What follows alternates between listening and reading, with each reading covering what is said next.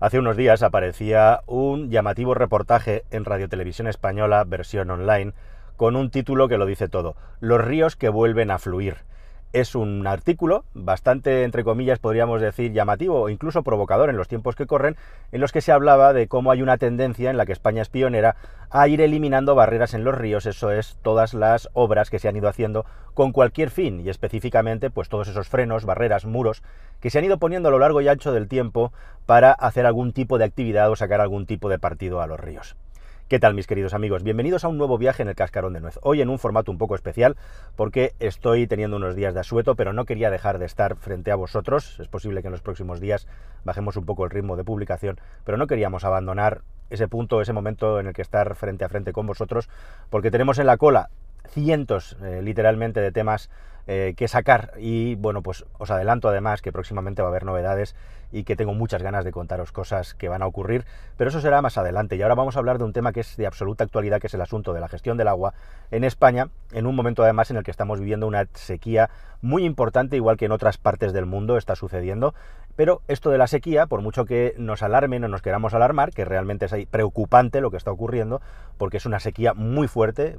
es una sequía extrema, es algo habitual y tradicional en las cuencas mediterráneas y también en España. Tenemos unas lluvias irregulares y tenemos épocas en las que llueve de manera muy intensa y luego tenemos pertinaces sequías que son más o menos intensas. La que estamos viviendo ahora es especialmente intensa. Aunque en el año 95, que no está tan atrás, tuvimos una parecida que hizo que provocó que hubiera un conflicto político que va a volver ahora mismo con el asunto de los famosos trasvases y específicamente el trasvase del Ebro y ese ya olvidado, nos acordamos de Santa Bárbara cuando truena ese ya olvidado Plan Hidrológico Nacional. Lo cierto es que España es el país de las presas, es el país de los pantanos, y esto ya de por sí genera cierta polémica, porque Francisco Franco, el dictador que nos estuvo gobernando en el antiguo régimen, fue el promotor de una gran cantidad de estas obras públicas hasta llegar a un número en España que actualmente supera las 1.200 presas y pantanos, que es un número que no tiene parangón en el mundo, solo hay una excepción en relación a la población, que es Corea del Sur, que tiene un número similar con una población que es pues unos cuantos millones más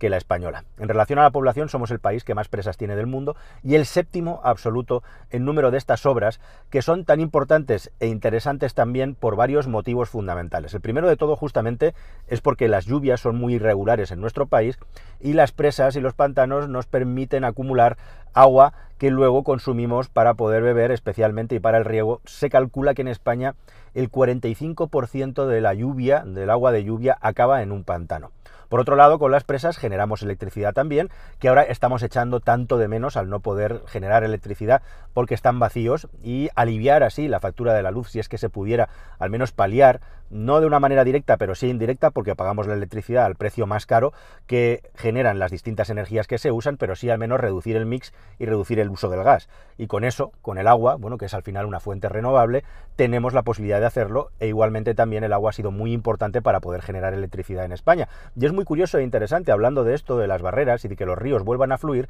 que efectivamente tiene que haber una renovación y una evolución y hay muchas obras que en su día tenían una finalidad y hoy en día ya no la tienen y es interesante que se derriben esas obras, pero esas obras son las que nos han traído ciertos niveles de riqueza. Por ejemplo, eh, sin ir más lejos, en el siglo XIX, en Cataluña, en mi tierra, las famosas colonias industriales se construían todas al borde de un río y se extraía la energía de una manera ultra eficiente porque directamente esa energía que se estaba extrayendo del curso del río, con los saltos del río, con pequeñas presas que se construían en ese lugar o pequeñas obras eh, electrohidráulicas, estabas alimentando directamente la fábrica que había ahí al lado, ¿no? Y así hubo una gran prosperidad económica en determinados puntos del país. Esto también parece que se olvida, ¿no? Que el agua forma parte de la riqueza, ha formado parte de la riqueza y el patrimonio tanto a nivel industrial como ahora forma parte también de la riqueza y el patrimonio a nivel agrícola. Y esto es muy importante porque prácticamente el 80% del agua que se consume en España es para el mundo agrícola. Pero hay una cosa más importante desde el punto de vista económico también, simplemente por dar unos datos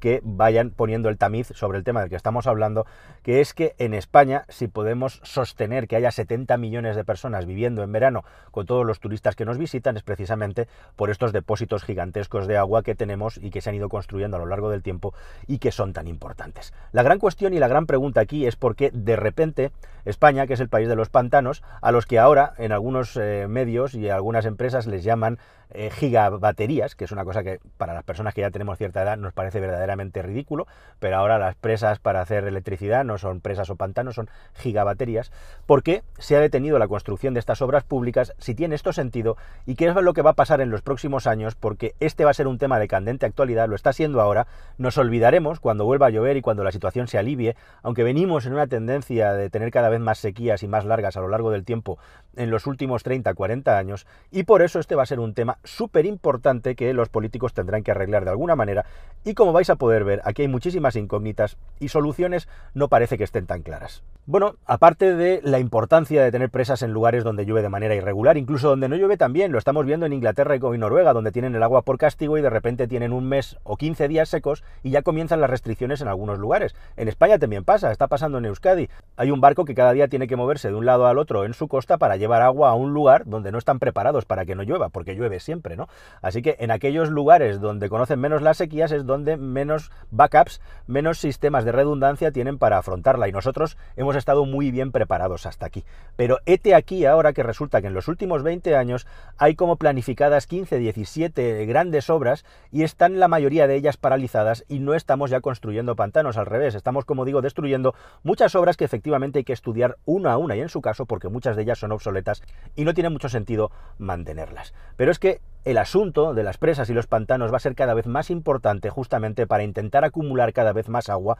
eh, para pasar estos periodos de sequía, pero no solamente por eso, también para lo contrario, para estas lluvias que cada vez son más fuertes y vienen avenidas de agua en muy poco tiempo, tenemos que tener lechos y zonas llanas en las que contener las riadas. Los pantanos no solamente se construyen para almacenar agua, también se construyen para frenar posibles avenidas de agua y riadas que en caso de no estar construidos provocarían daños gravísimos en poblaciones que están al lado de grandes avenidas de agua. Y esto es una cosa que también hay que tener en cuenta e igualmente también hay que tener en cuenta para el futuro que esto va a aumentar. E igualmente también está el asunto peliagudo de la agricultura y el uso y abuso que se ha hecho del agua, de los pozos ilegales, de las polémicas que hay alrededor de los trasvases, que tendremos que organizar. Recordad que el Plan Hidrológico Nacional está derogado y va a hacer falta que haya un nuevo plan, si no es este otro nuevo, para ordenar el territorio, porque si no, las tensiones van a comenzar a florecer de una manera espectacular y muy potente con lo que viene y teniendo en cuenta que estas sequías están simplemente siendo un aviso de lo que puede venir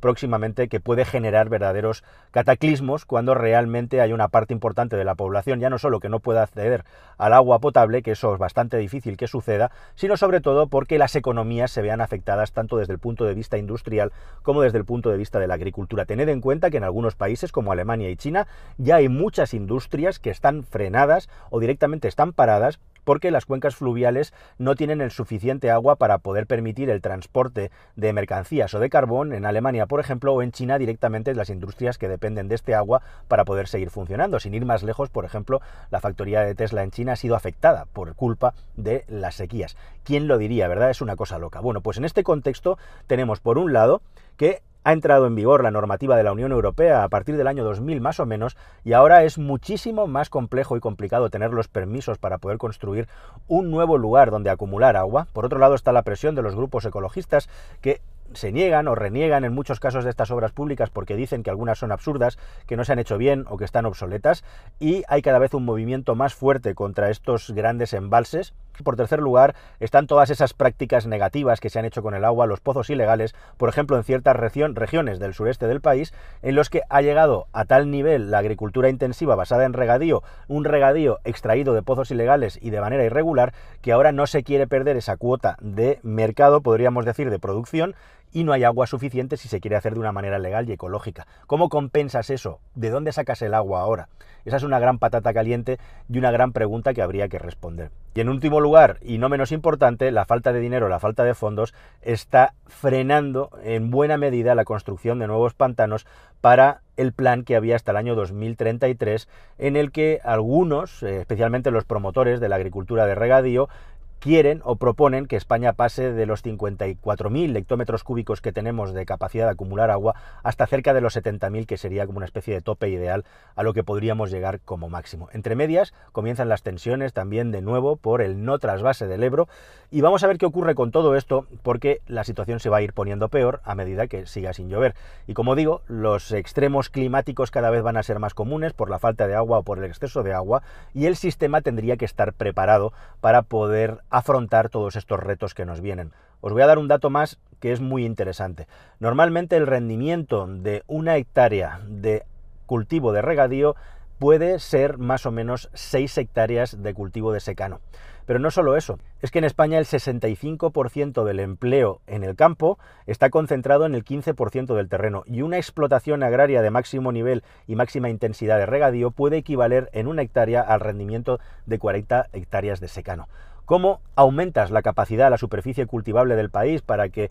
pueda aumentar también la agricultura en un momento en el que probablemente va a ser importante que sea así, si falta el agua, si el agua tiene que destinarse al consumo humano, si las desaladoras han sido un fracaso, o si directamente no conseguimos repartir el agua, si es que hay que repartirla de una manera equitativa para todo el mundo, bueno, pues todos estos conflictos van a estar sobre la mesa y lo que tenéis que saber que no solamente no se está evolucionando, no se está avanzando, no se está construyendo y demoliendo a una velocidad y a un equilibrio suficiente, sino que además está todo absolutamente paralizado y empantanado por los conflictos regionales, políticos y económicos. Y mientras tanto, la sequía sigue creciendo y cada vez somos menos resistentes, menos resilientes a fenómenos climáticos como el que estamos viviendo ahora, que probablemente acabará, y volverá a surgir otra vez como cuando truena en otro momento a lo largo y ancho de la historia. Mientras tanto, parece seguiremos perdiendo el tiempo y este debate público, que aparece y desaparece como el río Guadiana, hablando de ríos y de cuencas pluviales, pues continuará con sus dimes y diretes mientras seguimos sin encontrar una solución que sea definitiva, porque todo lo que se ha hecho hasta aquí